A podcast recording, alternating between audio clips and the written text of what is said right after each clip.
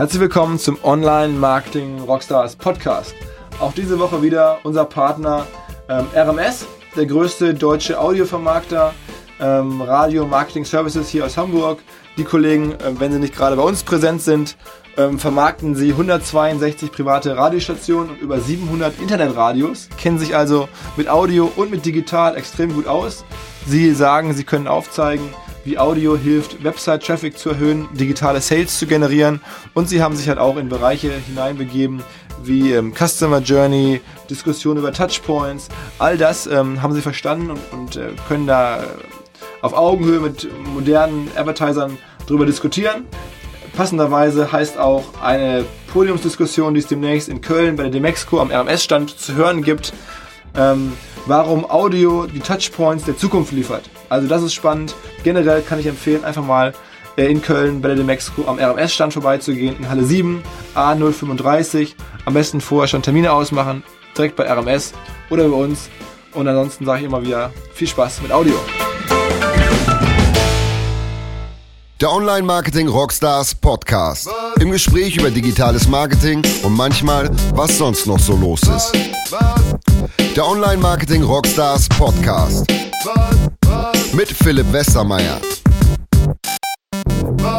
Bevor gleich Philipp Klotz und ich äh, richtig loslegen, habe ich ähm, in den letzten Tagen eine Sache gefunden oder ist mir eine Sache begegnet in einem meiner äh, Lieblingspodcasts, nämlich dem von Bill Simmons, wo der Podcast-Gastgeber und Sportexperte und Sportfan Bill Simmons mit Malcolm Gladwell spricht. Malcolm Gladwell ist ein Kanadier, aber in Amerika eine ganz große Nummer als Journalist und Autor, hat irgendwie unter anderem das Buch geschrieben Tipping Point, wo er so darüber nachdenkt, analysiert, wann halt bestimmte Phänomene in der Masse sich von alleine beschleunigen, weil ein gewisser Tipping Point halt erreicht ist ist schon ein bisschen älter das Buch, aber der ist halt ähm, Autor beim New Yorker, schreibt halt Beiträge für verschiedene Medien und ist einfach ein sehr interessanter Typ, weil er halt Sachen auch häufig anders sieht und anders überdenkt als, als der Mainstream.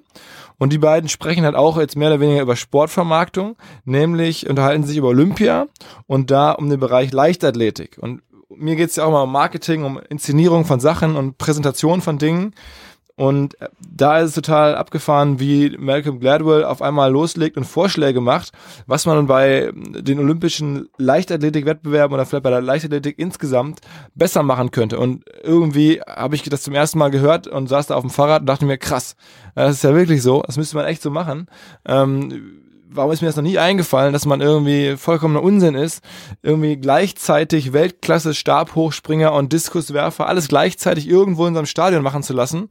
Ähm, und man sitzt irgendwo in der Ecke des, auf einem Zuschauerrang und kriegt es kaum mit, was da passiert und irgendwer bricht einen Weltrekord und man hat es kaum gesehen oder wusste gar nicht, dass man jetzt gerade dahin gucken soll und dass es eine Riesenverschwendung ist von ähm, ja, marketingseitig werden diese Events offensichtlich überhaupt gar nicht sinnvoll präsentiert und ausgereizt.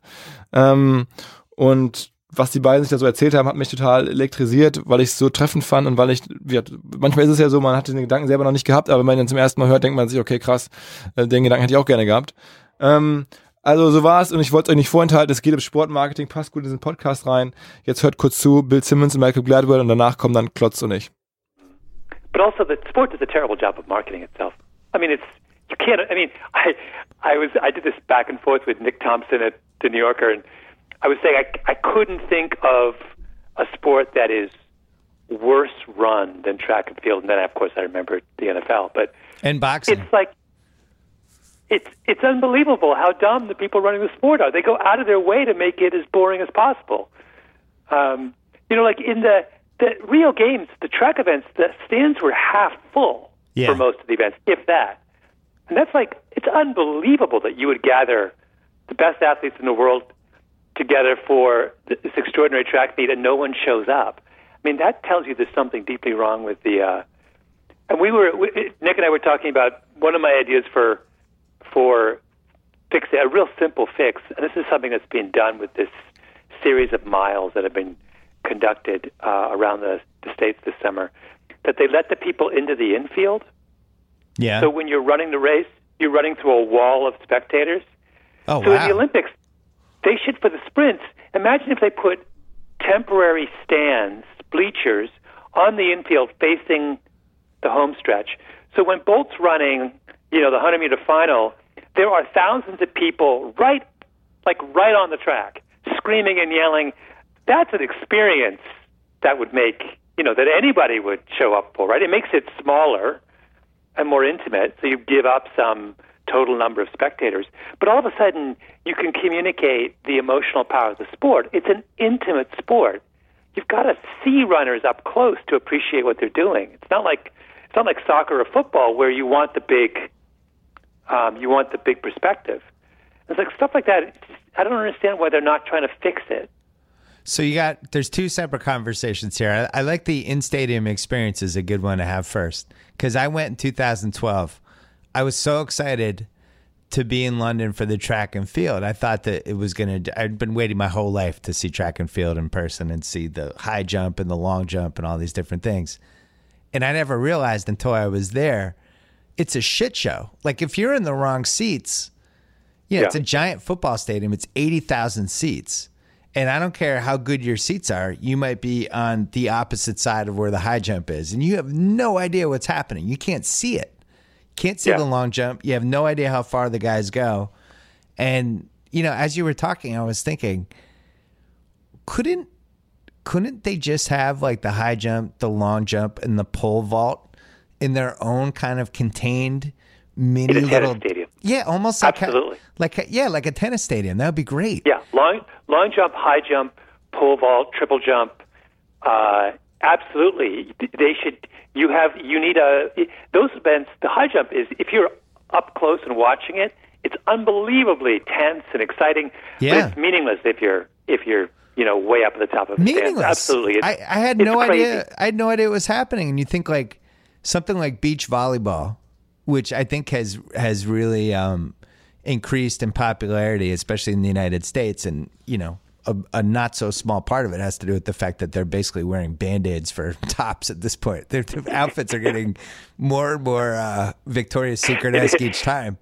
Um, it's like designed by Maxim. Oh, that's the poor the the one I think she was from Sweden. She was pretty buxom and became like a whole internet thing that night. And then the next time she had a match, she had to wear the T-shirt underneath the thing because I think she knew it was like I don't know who those outfits are designed for, but it's it's basically Cinemax.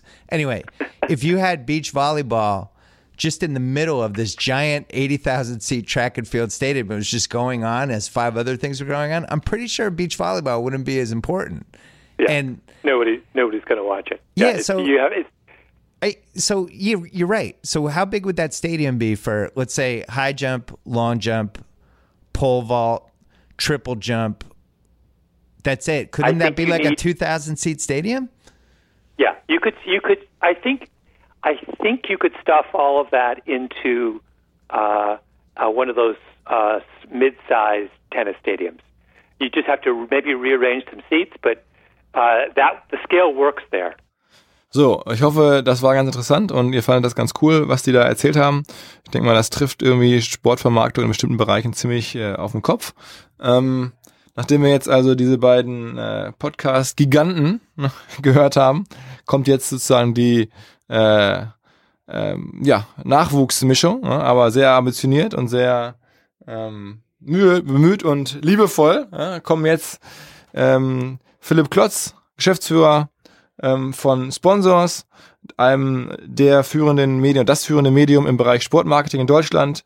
Der Kollege kennt alle Menschen, die mit Sport und Marketing zu tun haben und beobachtet ganz genau, was da abgeht. Sitzen auch in Hamburg, haben irgendwie, ich glaube, 35 Mitarbeiter und schreiben und beobachten und veranstalten Events und bilden auch Leute aus rund um Sportmarketing. Und außerdem ist Philipp äh, ein Freund von mir seit vielen Jahren. Insofern ähm, jetzt viel Spaß mit Philipp Klotz und mir sozusagen. Moin Philipp. Hallo, grüß dich. Ja, so. Ähm, wir sprechen ja hier regelmäßig ab und zu mal über Sport und es ist jetzt ja auch regelmäßigen Hörern nicht verborgen geblieben, dass äh, ich da hohe Leidenschaft für habe.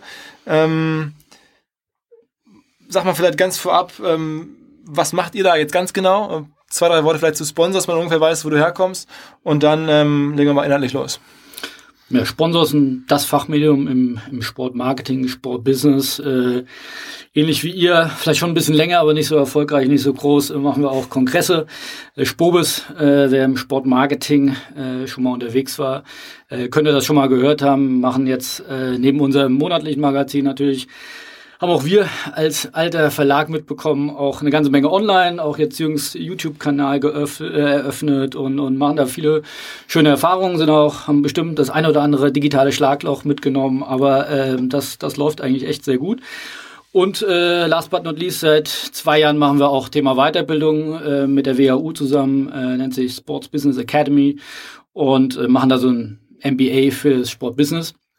Das sind so unsere drei Säulen und ja, Netzwerken auch ein ganz großer Teil von unserem Business, äh, wofür uns viele beneiden und äh, deswegen auch dankenswerterweise heute bei dir. Ja, ja, also ähm, sozusagen der, der, der Sportmarketing-Beobachter schlechthin, fangen wir mal ganz hart an, wer macht denn nun da draußen wirklich gutes Marketing rund um Sportevents? Also wir beobachten das ja immer, ich gucke mir dann die Bandenwerbung an und da bin ich halt auch unsicher, habe mir mit Sven Schmidt in den letzten Monaten immer wieder diskutiert, irgendwie, wenn man bei der EM guckt, wer da so präsent ist, es ist alles ein bisschen irritierend und klar, alle kennen den Red Bull Case, die machen es ja irgendwie ganz schlau, offensichtlich, aber sag doch mal, wen siehst denn du da so gerade? Was ist denn gerade so State of the Market, of the Art im Sportmarketing? Wer macht's denn gut?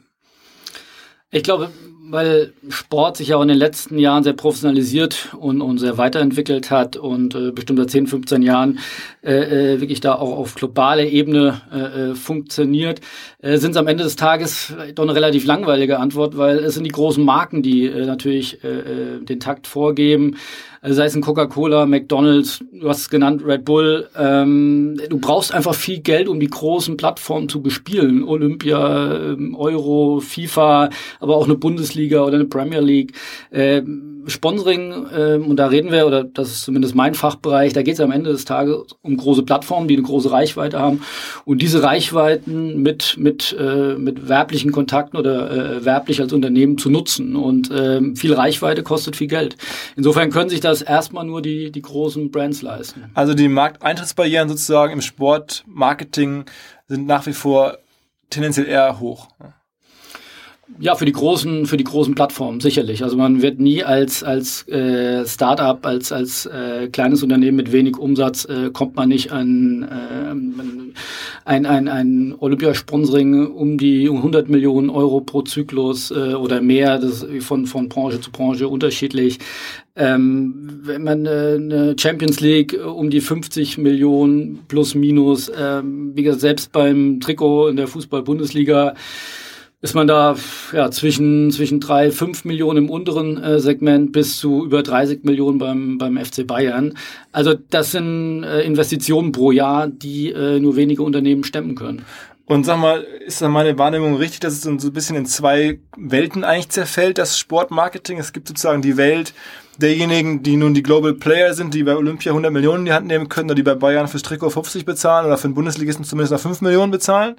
Und ähm, es gibt die Welt darunter, ähm, sozusagen der, der Möbelhausbesitzer äh, von der Ecke oder der, der, der, leidenschaftliche Fan, der in der Region irgendwie ein großes Autohaus hat oder sowas. Ähm, und dazwischen gibt's keine Mittelklasse. Kann man das so sagen? Also es gibt nur, äh, sagen wir mal, im besten Sinne Amateure oder leidenschaftliche Fans, die ihre Kohle da, die sie privat woanders verdienen, da reinpumpen und dann die ganz Großen. Ist das richtig? Tendenziell ist es äh, auf jeden Fall nicht falsch. Also ich würde es noch in eine dritte Gruppe mit dazu nehmen. Also ich würde, also wir sagen da in der Branche, sagen wir die, die Mäzene, die halt aus, aus Liebe und Leidenschaft äh, äh, das unterstützen, die sicherlich auch gewisse Leistungswerte haben, äh, dass sie auf der Bande sind und gewisse Reichweiten, aber äh, wo jetzt nicht vor, äh, der, der Business Case im Vordergrund steht. Ähm, dann gibt's die, die von dir genannten ganz großen, die es wirklich auch professionell machen, teilweise 360-Grad-Bespielung. Ein ganz wichtiger Punkt, da können wir vielleicht nachher nochmal äh, sprechen, das Thema Aktivierung. Also nicht nur zu sagen, ich kaufe mir das Logo auf der Band oder auf dem Trikot ein, sondern das auch wirklich über andere Medien zu bespielen, bestenfalls kreativ.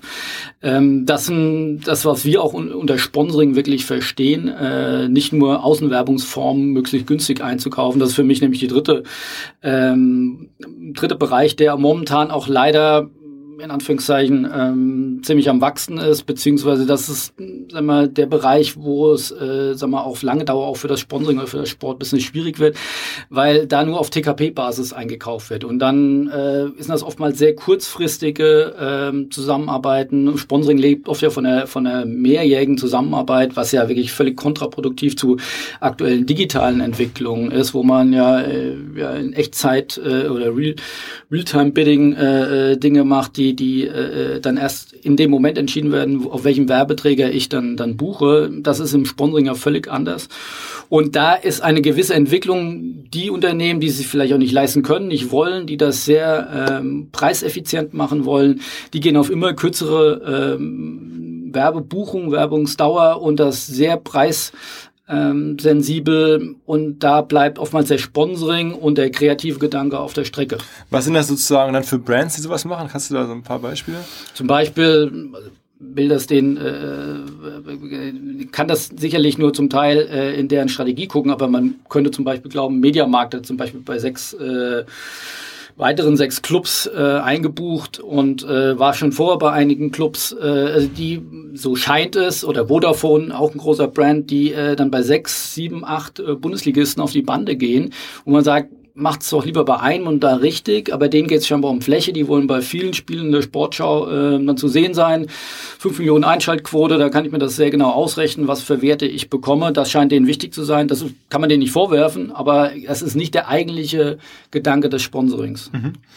Ähm, es gibt ja auch immer wieder Digitalfirmen, die da sozusagen auftauchen. Äh, jetzt eine Flyer-Alarm oder, oder Kfz-Teile, meine ich gesehen zu haben. Sowas, ähm, ist das ein Trend, dass mehr jetzt auch sozusagen E-Commerce oder, oder Digitalfirmen im Sport Sponsoring auftauchen? Ja, das kann man, das kann man sicherlich äh, klar so sehen. Aber ich würde das jetzt weniger ein Trend des Sponsoring sehen, sondern dass einfach diese digitalen Unternehmen eine größere Relevanz im, in der gesamten Wirtschaft bekommen und dementsprechend äh, Sportbusiness ist eine sehr vertriebslastige Branche und ähm, am Ende des Tages äh, äh, sitzen da viele Vertriebler, die sich Gedanken machen, welche Unternehmen äh, hätten Interesse im Sport zu werben. Und äh, da werden die zwangsläufig auf Rocket Internet oder auf äh, äh Lieferando oder welche Marken auch immer dann aktiv sind. Ähm, also das ist, glaube ich, ein ganz, äh, ganz logischer Prozess. Mhm. Aber ja, das ist auffällig, dass immer mehr Startups und Digitalunternehmen auf die Bande kommen. Und ähm, was sind denn so die, die Kern-KPIs? Also ich meine, gerade im Internetbereich äh, das Thema Tracking, da guckt man irgendwie auf nachher auf CPOs, auf irgendwelche Kosten-Umsatz-Relationen, auf, auf Klicks, I, I don't know.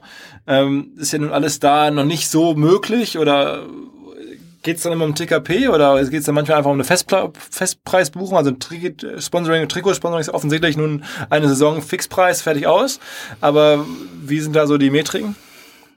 Ein Fixpreis ist es selten mittlerweile, äh, sind gerade bei den großen Deals, sind das schon sehr leistungsabhängige Verträge, äh, die sich vor allem nach Reichweite richten. Ja, Reichweite ist zu gewissen Teilen planbar, aber zu gewissen Teilen auch nicht. Wenn ich jetzt Leicester City äh, äh, äh, oder Leicester in, in, in der Premier League äh, sehe, äh, das ist sicherlich nicht planbar, dass die, dass die Meister werden und welche Reichweiten und welche Aufmerksamkeit die bekommen. Also insofern können Verträge, man kann eigentlich gar nicht mehr sagen, der, der Club bekommt diese Summe von ähm, das ist sicherlich eine Vereinfachung, äh, aber es ist sicherlich entspricht nicht der Wahrheit, äh, wenn man vor der Saison eigentlich festlegen will, was ein Club von einem Sponsor bekommt. Das ist, hat eine gewisse, äh, das hat eine gewisse Breite an leistungsabhängigen Werten und ähm, das hängt wieder von sportlichem Erfolg ab, das hängt von ähm, dementsprechend auch äh, nachgelagerter Reichweite in den Medien ab. Das sind sicherlich so die zwei Hauptkriterien, wonach äh, dann der am Ende des Tages äh, Betrag, der, der gezahlt wird, dann sich bemisst.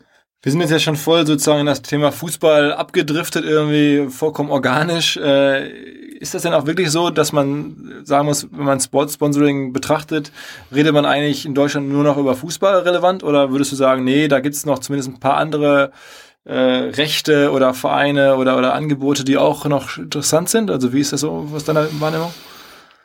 Es, da spricht jetzt eher so, sagen wir, der, der Privatmensch und, und, und Sportliebhaber, aber man muss ein Stück weit leider konstatieren, dass der Fußball doch alles ähm, erschlägt oder, um es positiv zu formulieren, äh, sich sehr stark weiterentwickelt hat, sportlich tolle Erfolge gefeiert hat, jetzt gerade auf Nationalmannschaftsniveau.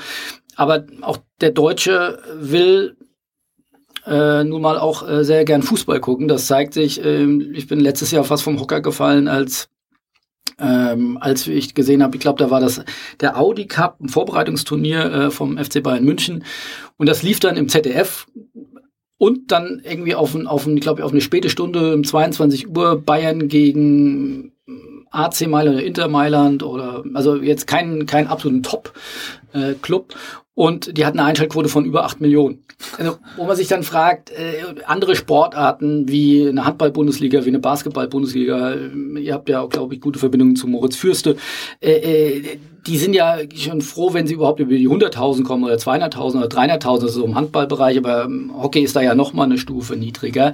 Also es sind so große Gaps zwischen, zwischen Fußball und dem Rest, das ist wirklich brutal schwierig und am Ende des Tages ist Sponsoring oder ist ein Wert im Sportmarketing, hat halt viel mit Reichweite zu tun und Reichweite hat äh, bis Ausnahme Olympische Spiele äh, wirklich nur der Fußball. Ja, sicherlich, es gibt, äh, es gibt die Klitschkos, die dann auch mal 10 Millionen Einschaltquote äh, bei RTL bekommen. Es gibt sicherlich auch weiter eine Formel 1 mit, mit rund 5 Millionen Einschaltquote bei RTL. Es gibt Wintersport punktuell, äh, für Schanzentournee ist äh, teilweise sehr erfolgreich. Äh, und es gibt immer wieder Highlights. Aber äh, so eine Konstanz wie der Fußball hat, auch mit solchen Peaks, die ja in einer fragmentierten Medienlandschaft eigentlich ja sinken müssten. Aber wir haben jetzt gerade wieder bei der Euro, die jetzt nicht äh, überragend waren, wo wir jetzt nicht Robert Europameister geworden sind, trotzdem wieder Einschaltrekorde von nördlich der 25 Millionen. Wo kriege ich das sonst noch? Es gibt es gibt nicht äh, oder kein Medium oder keinen Content, der so viel Zuschauer in seinen Band zieht. So, kurzer Hinweis. Wir haben einen neuen Werbepartner bei uns im Podcast. Und zwar eine Firma, die jetzt nicht irgendein Online-Marketing-Problem löst, sondern ähm, die tatsächlich eines der ganz großen Probleme der Menschheit angegangen ist. So muss man das sagen. Ähm, und zwar ähm, das Problem, dass wenn man abends Bier trinkt, hat man meistens morgens einen Kater. Wenn das mal nicht ein Problem ist, das viele von uns kennen, weiß ich auch nicht. Jedenfalls haben die Jungs ein Anti-Hangover-Shot entwickelt, ein Nahrungsergänzungsmittel auf pflanzlicher und natürlicher Basis, mit dem man dann morgens keine Kopfschmerzen hat. Viel cleverer als Medikamente oder Kopfschmerztabletten. Die Firma heißt One47, O-N-E-47. Die Website o147.de logischerweise und dort einfach mal ausprobieren. Ähm, unsere Hörer bekommen bei der ersten Bestellung 15% Rabatt. An der bekannten Stelle einfach ähm, OMR eingeben als Rabattcode OMR und dann wird es günstiger. Demnächst ist ja unsere Party in Köln bei der Demexco. Da ist ja ein super Testcase am nächsten Morgen klar sein beim Kundengespräch. 147 macht's möglich. Viel Spaß und Prost wir reden jetzt sozusagen immer über, über Fußball. Trotzdem ähm, verfolge ich ja so ein bisschen, da gibt's in, in Deutschland eine Firma Sport Deutschland, äh, hattest du mir auch schon mal irgendwie einen Link zugeschickt. Haben gerade irgendwie letzte Woche gesehen, Bertelsmann hat sich jetzt engagiert bei einer Firma in den USA, Flow Sports heißen die. Ähm, also bewusste Plattformen, die sozusagen versuchen, verschiedene Nischen-Sportarten zu aggregieren und dann im Kollektiv zu vermarkten. Ne? Das also scheint jetzt irgendwie so Startups zu geben, die das versuchen. Ähm, wie siehst du das? Also schafft man es vielleicht darüber, dann olympische Sportarten oder sowas doch nochmal im, im Package irgendwie nach vorne zu bringen? Ist das unternehmerisch eine schlaue Sache? Würdest du da investieren? Investieren? Oder also ein Teil der Frage. Ja. Also investieren wäre ich erstmal ein bisschen vorsichtig, weil also ich finde das A schon mal sehr ehrenwert und man müsste sich fragen, ob nicht auch äh, sag mal, der Staat oder öffentlich-rechtliche, ob das nicht äh, auch ein Auftrag äh, wäre, äh, dass es äh, so mehr Angebote gibt. Äh, aber gleichzeitig, äh, das ist auch immer ein Kritikpunkt von, von unserem Medium, sozusagen, äh, äh, liebe Verbände, beklagt euch nicht nur und äh, macht euch in eurer äh, Beklagerrolle es euch gemütlich, macht doch mal was selbst, auch wenn es im, im, im Kleinen ist. Insofern, also ich glaube, dass kleine Sportarten, ich finde, Segeln hat das sehr schön gezeigt, ähm, dass sie ihre Möglichkeiten haben, sich auch auf ihrem kleinen, kleineren Niveau zu professionalisieren und dort eine eigene Bundesliga fürs Segeln, eigene äh, Medienproduktion auf die Beine gestellt haben, äh, auch gesagt haben, ja, wir haben keine Sponsoren, aber wir, wir, wir, wir suchen jetzt welche oder wir suchen gar keine klassischen Sponsoren, sondern wir suchen Vertriebspartner, äh, haben erstmal gesagt, was haben wir eigentlich für eine tolle äh, Zielgruppe? Ich meine, äh, Segler sind wahrscheinlich besser verdient, es gibt äh, hunderte von Clubs, dann sind jeden einzelnen Club äh, in Deutschland Deutschland abgereist und haben äh, die erstmal gefragt, wärt ihr dabei, wenn wir so eine Bundesliga, wenn wir so ein Gemeinschaftsengagement machen würden? Dann konnten die auf einmal sagen, wir haben tausende von interessierten Seglern, die sind alle mit dabei, die sind alle besser verdient. Äh, liebes BMW, liebes Audi, liebes Mercedes, wollt ihr mit dabei sein? Weil ich glaube, das war eine clevere Marktforschung, die sie im, im Rahmen dessen gemacht haben, dass ähm, es waren auf jeden Fall eine, eine, eine dreistellige Zahl äh, von diesen äh, Menschen, die da bereit waren mitzumachen, dass die in den nächsten zwei Jahren sich ein neues Auto kaufen wollen, nördlich der, der 80.000 Euro. Wo ich sage, das ist natürlich eine Steilvorlage für einen Partner. Äh, ich glaube, solche Angebote kriegen nicht viele äh, Sponsoren äh, gemacht. Also ich glaube, man muss auch mitdenken, was stiftet einen Mehrwert für Wirtschaftsunternehmen. Da sind viele Verbände noch schlecht aufgestellt. Zurück zu deiner zu deiner Frage. Also ich finde es gut, dass es solche Angebote gibt. Ich bin, es gibt ja Sport Deutschland TV, die wurden jetzt aufgekauft oder äh, Mehrheit erworben von Pro7 Sat1. Also Pro7 Sat1 scheint dran zu glauben an die Idee. Die wollen äh, da eine große Offensive machen. Ähm, es ist günstiger denn je, äh, Sport zu produzieren. Also ja, ähm, das kann funktionieren, das kann äh, signifikante Reichweiten äh, erzielen, weil ich glaube, jede Sportart hat irgendwo äh, ihre, ihre Kernzielgruppe. Selbst Ruderer wird es wahrscheinlich 50 bis 100 bis 150.000, wahrscheinlich sogar mehr, äh, interessierte Ruderer geben. Wenn die mal wüssten, dass es da einen Kanal gibt, wo ich x-mal im Jahr meine Rudern gucken kann, auch vielleicht gar nicht so eine guten Qualität. Ich glaube, das funktioniert, aber man braucht einen langen Atmen, man braucht wahrscheinlich erstmal eine ganze Menge an Investitionen und dass sich das on the long term ausbezahlt, äh, weil ich dann sage, okay, jetzt habe ich meine 150.000 Ruderer, so und jetzt kann ich dann zu Sponsoren gehen, ich habe meinen Cluster und äh, Ruderer sind wahrscheinlich auch besser verdient äh, und gut gebildet und dann wieder zu potenziellen Unternehmen zu gehen. Habt ihr Interesse, dort Partner von uns zu werden und hier äh, Mehrwerte zu heben? Ähm, in, in dem Zusammenhang eine Sache, die mich immer total überrascht und wo ich unternehmerisch denke, das ist ja unfassbar geil gemacht, ist sowas wie Darts. Ne? Also das gab's nach meinem Wissen bis vor ein paar Jahren gar nicht. Und dann haben irgendwelche Typen gesagt, okay, diese Sportart, die machen wir jetzt groß, die schlachten wir jetzt aus, da holen wir uns die Rechte. Ähm, UFC, also Ultimate Fighting, ist ein ähnliches Beispiel, weil lag vor ein paar Jahren am Boden und dann haben sich Leute gesagt, okay, das machen wir jetzt groß und gehen wir jetzt rein. Das ist, glaube ich, die äh, Erfolgsstory schlechthin. Genau. Von 15 Jahren für zwei Millionen die, äh, die Firma gekauft, jetzt vor kurzem für vier Milliarden verkauft, also 2000-fache Steigerung. Ja. Da würde ich auch investieren. genau, also das ist das, der, der UFC-Case, aber es gibt ihn halt auch in anderen äh, Varianten wie im Darts, wo jetzt alle drüber reden, wird in Hamburg hier demnächst irgendwie ein großes Darts-Turnier in einer macht ausverkaufte Halle, gibt es dann irgendwie relevante Fernsehrechte und so. Ähm, es scheint ja möglich zu sein. Es ist ja irgendwie dann wohl doch nicht so, dass man einfach sagen kann, oh Mensch, hier Fußball, da habe ich eh keine Chance, ich lege mich hin und bescheide mich mit meinen 100.000 Leuten oder so, sondern man kann ja was hinbekommen. Aber warum jetzt beim Darts und warum nicht beim Hockey?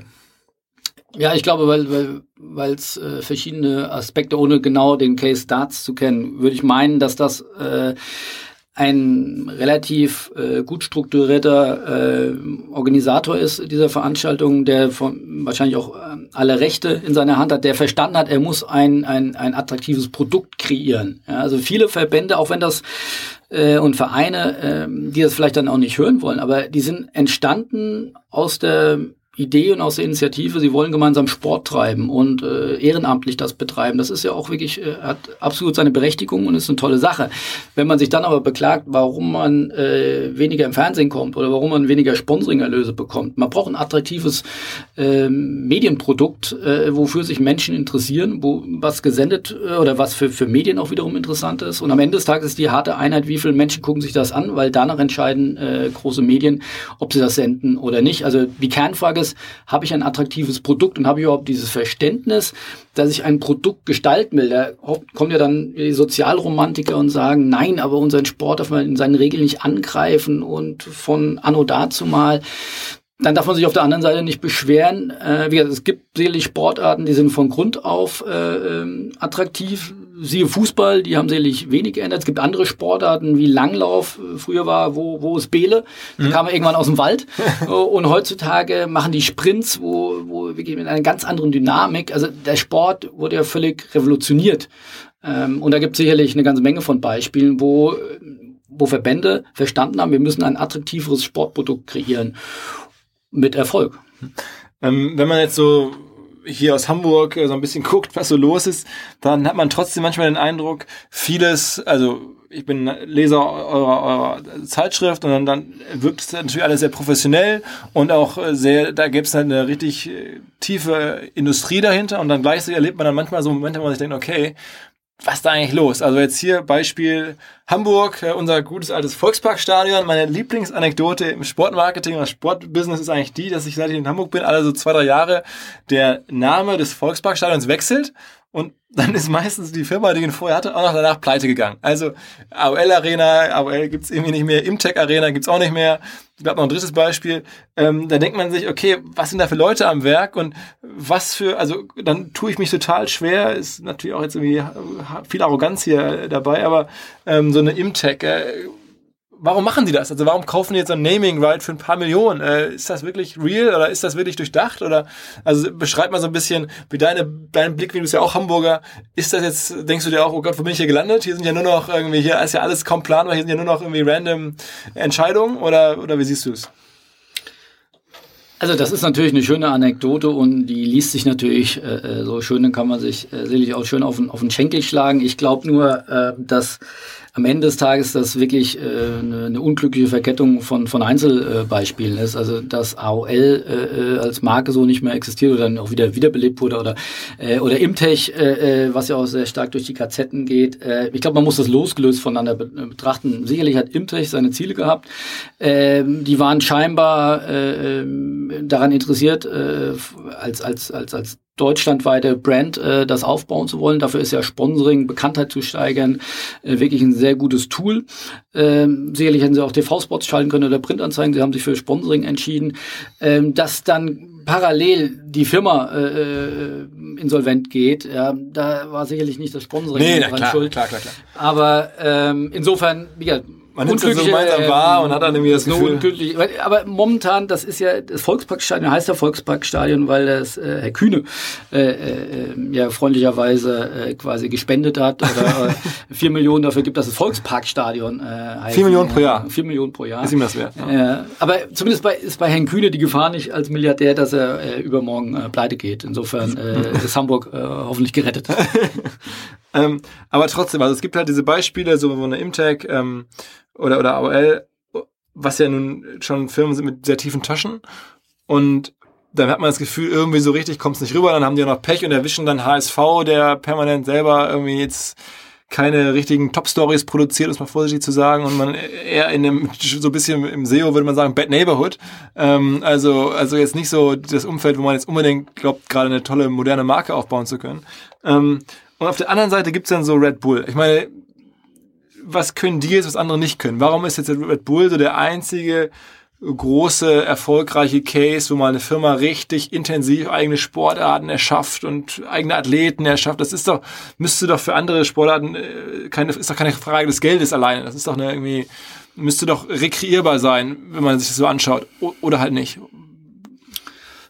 Ja, da haben sich sicherlich schon viele äh, den Kopf zerbrochen darüber. Ich glaube, dass ähm, ein großes Erfolgsgeheimnis ähm, von Red Bull ist die wirkliche extreme Konsequenz, die sie haben. Also sie leben das von ihrem Gründer äh, Mateschitz äh, bis zum letzten Mitarbeiter.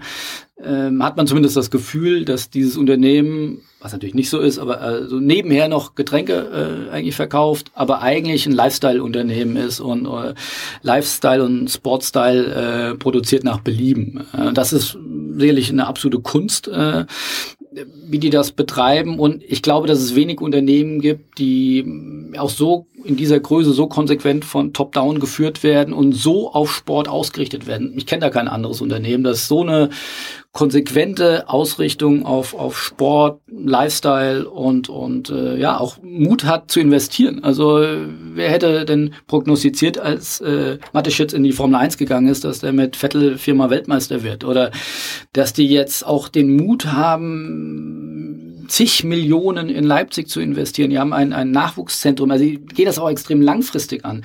Die haben in der dritten oder zweiten Liga angefangen, ein Nachwuchsleistungszentrum zu bauen, wie es noch keins in Deutschland gibt, für über 30 Millionen. Äh, nur in Leipzig. Es gibt in Salzburg noch mal so eins. Äh, also die packen das extrem langfristig an. Äh, haben, du hast es mal so wunderschön auf der Bühne gesagt. Ich habe dir, glaube ich, mal den ähm, Kollegen Carsten Kramer vom BVB auch geholfen, auf die Bühne äh, zu holen, ähm, der ja da ein paar spannende Sachen gesagt. Dann hast, bist du da runtergegangen äh, oder auf die Bühne gegangen bei, bei der Abmoderation und so. In so einem Nebensatz ist bei mir auf jeden Fall hängen geblieben. Ach, was würden wir dafür tun, wenn wir solchen geilen Content hätten? Mhm. Ja. Und ich glaube, das hat, ähm, das hat Red Bull extrem begriffen, was Sport für ein toller Content sein kann, wenn man den gut distribuiert. Man, die wollen jetzt in Kürze einen, einen weltweiten Medienchannel äh, äh, launchen. Ähm, also wollen den nächsten Schritt äh, auch gehen, wie, vor, ja, wie vom Getränkehersteller zum, zum Sportunternehmen und jetzt eigentlich zum Medienunternehmen schon sehr bemerkenswert. Ja, Konsequenz äh, ist einzigartig und ja, am Ende des Tages auch vielleicht hier und da mal Glück gehabt, aber ähm, Erfolg gibt ihm auf jeden Fall recht. Ähm, dann lass uns mal ein bisschen über digitale Plattformen sprechen. Ja, es ist ja irgendwie kein Geheimnis, dass jetzt da Sport auch irgendwie ein großes Ding ist. Wenn man irgendwelche Fußballvereine geliked hat, dann sehe ich da jetzt immer Trainingsvideos von, von Bayern oder von Schalke oder so. Ähm, äh, und man hat das Gefühl, ich habe das dann natürlich, also als Marketing-Guy kommt man nicht umhin, mal zu gucken, wie groß ist jetzt eigentlich wirklich deine Bayern im, im internationalen Vergleich. Und man stellt fest, äh, die sind echt groß. Also die haben es ja scheinbar schon geschafft, äh, was ich, wo ich total überrascht war, ähm, dass jetzt so deutsche Sportvereine zum Teil größer sind als amerikanische. Ne? Also oder oder auch eine, eine Barcelona ganz vorne ist, ist signifikant größer als irgendwie jetzt äh, die großen erfolgreichen amerikanischen Footballteams. Ne? würde man ja erstmal nicht glauben, weil die sitzen ja im Mutterland der Digitalisierung und äh, wir sitzen ja nur hier in Europa, äh, vermeintlich. Woran liegt das denn? Ja, ich glaube, am Ende des Tages ist es ein Abbild äh, äh, der weltweiten Relevanz von Fußball. Also ich glaube, Fußball ist die Sportart Nummer eins weltweit äh, und Football halt die Sportart Nummer eins in Amerika. Und ähm, also, weil du es gerade ansprichst, auch nochmal vorhin drauf geguckt, also allein mal äh, FC Barcelona hat, äh, ich glaube, über 170 Millionen äh, Facebook-Follower. Äh, New England Patriots haben, glaube ich, 11 oder 12 Millionen. Also das ist ja Faktor ja, 10, 15. Ja, also das ist schon extrem auffallend. Oder man hat einen Ronaldo Einzelsportler, die über 110, 115 Millionen Follower haben. Also das ist, glaube ich, ein Abbild der, der extremen Leidenschaft äh, für Fußball weltweit. Und äh, das funktioniert in Asien, in Südamerika, mittlerweile auch größtenteils in Nordamerika, in Europa. Das ist wirklich ein, ein echter weltweiter Sport und da ist Football, ähm, kann da nicht wirklich mithalten. Äh, glaubst du, dass es äh, dann demnächst so kommt, dass ähm, die ganzen großen Plattformen, die ja nun alle da jetzt in den USA wahnsinnig viel Kohle und, und, und Börse und so, Snapchat und, und, und natürlich Facebook, YouTube, ähm, also diese, diese globalen äh, Digitalplattformen sozusagen, ich persönlich glaube, dass es immer so ein Rennen gibt, auch im Content. Du wirst jetzt nicht irgendwie 20 solche großen Plattformen haben können. Und, und, ich kann jetzt auch nicht meinen Abend auf Twitter verbringen, eine halbe Stunde, dann eine halbe Stunde auf YouTube. Irgendwie muss ich mich ja orientieren und es wird irgendwie auf, auf ein paar wenige hinauslaufen und konkurrieren ja schon irgendwie sechs oder sieben oder acht relevante äh, Plattformen um Aufmerksamkeit. So. Ähm, logisch wäre doch eigentlich, wenn demnächst auch ein Kampf um Content entbrennen würde. Und man sieht es ja schon so ein bisschen, Amazon kauft so ein bisschen irgendwie Fußball, Audio. Twitter hat jetzt schon NFL-Rechte Genau, Twitter gekauft. hat NFL-Rechte gekauft, sowas alles. Also glaubst du, dass demnächst äh, da diese Plattformen äh, wirklich in das Content-Business einsteigen, also richtig im Sinne von Rechte kaufen? Ähm, und dann wäre natürlich Sportrechte total naheliegend. Ähm, die Frage musst du mir ja eher äh, beantworten. Du kennst äh, also den Markt äh, äh, sicherlich äh, äh diesbezüglich besser als ich. Ähm, ich kann nur immer wieder die Aussagen von, von also die, diesen Wunsch äh, hatte, also ich kann das jetzt am besten beurteilen von der DFL, die ja regelmäßig ihre rechte Ausschreibung macht, jetzt ja auch jüngst eine kleine Steigerung von 85 Prozent auf über eine Milliarde äh, pro Jahr Einnahmen äh, geschafft hat. Die Deutsche Fußballliga, die Deutsche Kohle von, von Sky sozusagen. Äh, großteils von Sky, großteils von Sky, ja. Ähm, aber die haben sich natürlich auch gewünscht, dass ein weißer Ritter aus Amerika kommt und, und der da einen großen Check auf den Tisch legt und sagt, äh, wir streamen jetzt alles auf Facebook. Ähm, da höre ich nur immer wieder die Aussagen, äh, wir sind hier eine Plattform und äh, ich glaube, die haben noch vielleicht noch nicht den Need, weil die noch, äh, noch genügend wachsen. Also wenn die mal einer gewissen Wachstumsgrenze sind, könnte ich mir schon vorstellen. Ähm, aber auf der anderen Seite, das lese ich ja bei euch äh, digital Digitalexperten, äh, dass dann jede äh, Plattform auch wieder ihren eigenen ihre eigene Zielgruppe hat, ihre, ähm, ihren eigenen Approach. Und äh, insofern weiß ich nicht, ob die dann wirklich eins zu eins gegeneinander konkurrieren oder dann doch auch nebeneinander äh, äh, leben können. Ähm, es ist auf jeden Fall ganz klar zu beobachten, äh, was da für ein extremer Wandel im Sport stattgefunden hat. Von Vereinen, die alle 14 Tage ihr Stadion früher aufgeschlossen haben, zu mittlerweile Medienunternehmen, die äh, 24/7 ihre Clubs auf verschiedensten Plattformen bespaßen. Und das ist ein enormer Wandel den nur, ja, oder in, in der letzten Konsequenz nur wirklich wenige Clubs geschafft haben oder auch schaffen können, weil das ist so mal the, the winner takes it all, was allgemein ja im, im, im Internet auch anzutreffen ist, ist auch im Sport sehe die, die größte Gefahr für das Sportbusiness der Zukunft, dass halt Bayern hat jetzt doppelt, dreimal so viel Umsatz äh, wie, der, äh, wie, der, wie der nächste, also doppelt so viel, knapp doppelt so viel wie, wie Dortmund, dreimal so viel wie Schalke. Abschließend so ein bisschen, hast denn du jetzt für Leute, die bei uns in der Branche sagen, boah, Klicks bei Google werden auch nicht günstiger und, und bei Facebook sind schon zu viele unterwegs. Ich suche immer auch nach neuen äh, Umwegen, wie man sozusagen Brands aufbauen kann, wie man marketingmäßig was, was, was bewegen kann. Ähm, und klar, wir in so digitalen Space passiert schon sehr viel, aber auch da geht ja nicht alles nach vorne. Da gibt's ja auch mittlerweile sehr viel, sehr harten Wettbewerb. Ähm, ähm Gibt es denn da also Tipps, wo du sagst, Mensch, guckt euch da mal folgende Sachen an? Oder wenn ihr jetzt irgendwie hier ein Mittelständler zuhört oder irgendwie eine, auch eine aufstrebende Firma mit vielleicht ein paar Millionen Funding, irgendwie, die jetzt im Bereich äh, Branding, Markenaufbau unterwegs ist, wo du sagen würdest, das und das sollte sich man sich mal anschauen? Also, oder es gibt im Sportumfeld interessante, so unterbewertete oder unterschätzte ähm, Media Assets sozusagen, wo du sagst, Mensch, da wundere ich mich, dass das niemand belegt, das könnte man eigentlich nochmal machen, das müsste da was bringen, also irgendwie macht aber keiner und so? Also ich glaube, dass Sport weiterhin oder mehr denn je durch die digitale ähm, Welt, die ja quasi für uns Außenstehende am explodieren ist und immer sich weiter beschleunigt, ähm, gibt es extrem viele Möglichkeiten. Ich denke oder hoffe, du kannst das bestätigen. Äh, äh, guter Content, die sogenannten Virals, ja, äh, die sich dann immer selbst beschleunigen oder ausbreiten das, äh, dafür ist der Sport geradezu prädestiniert mit guten Geschichten. Wenn wir jetzt haben vorhin gesprochen über, über Laura Ludwig oder also über solche Geschichten. Also ich glaube, da mit solchen Sportlern kann man, äh, das ist natürlich ein bisschen zocken. Man, man weiß nicht, ob die äh, Goldmedaillengewinner werden, aber wenn man vor den Spielen kann man für ganz kleines Geld sicherlich Partner äh, von Laura Ludwig werden und kann jetzt sicherlich eine, auf einer riesigen Hypewelle äh, surfen dass, wie gesagt, äh, unterbewertete Sportler oder da ein bisschen in die Zukunft zu blicken, ähm, das, das kann funktionieren. Ähm, grundsätzlich würde ich immer auf serielle äh, Sportarten äh, setzen, wo ich sage, da, da komme ich immer wieder. Also ich glaube nicht, dass man mit den großen Sportarten wie, wie gesagt, große Weltmeisterschaften, die aber einmal alle vier Jahre stattfinden, äh, die sehr teuer sind, dass man damit wirklich, da wirst du keine unterbewerteten Rechte äh, finden. Aber in Nischen wirst du, wirst du das finden. Ja, in, in, wenn du weißt äh, oder du vielleicht auch Geld reinsteckst in Rot-Weiß Essen, da dich jetzt günstig einkaufst und dann aufsteigst, äh, äh wie, wie das vielleicht ein RB Leipzig gemacht hat, dann wirst du da für kleines Geld eine große Sichtbarkeit haben können. Aber wir, oder das, die Effektivität von Sponsoring erwächst erst dann, wenn du es auch über andere Medienkanäle bespielst. Also das wäre so mein Appell, nicht nur zu sagen, Logo auf die Bande und Spaß haben und äh, Tomate Mozzarella äh, in der VIP-Loge, sondern wirklich das auch nach draußen tragen, ähm, kreativ aktivieren, digital aktivieren. Dann äh, kann ich dort ein Vielfaches an Werbewert erzielen, äh, wie ich eingesetzt habe. Okay. Ähm, Philipp, sag noch mal ganz kurz, was wir jetzt ja gesehen haben, äh, rund um soziale Plattformen ist ja auch äh, krasses Beispiel hier die Teampräsentation von von Bayern München irgendwie so ein bisschen unsympathisch schon fast, alles auf Englisch, so äh, urbayerisch äh, Mundart hätte ich jetzt noch verstanden, aber jetzt voll auf Englisch.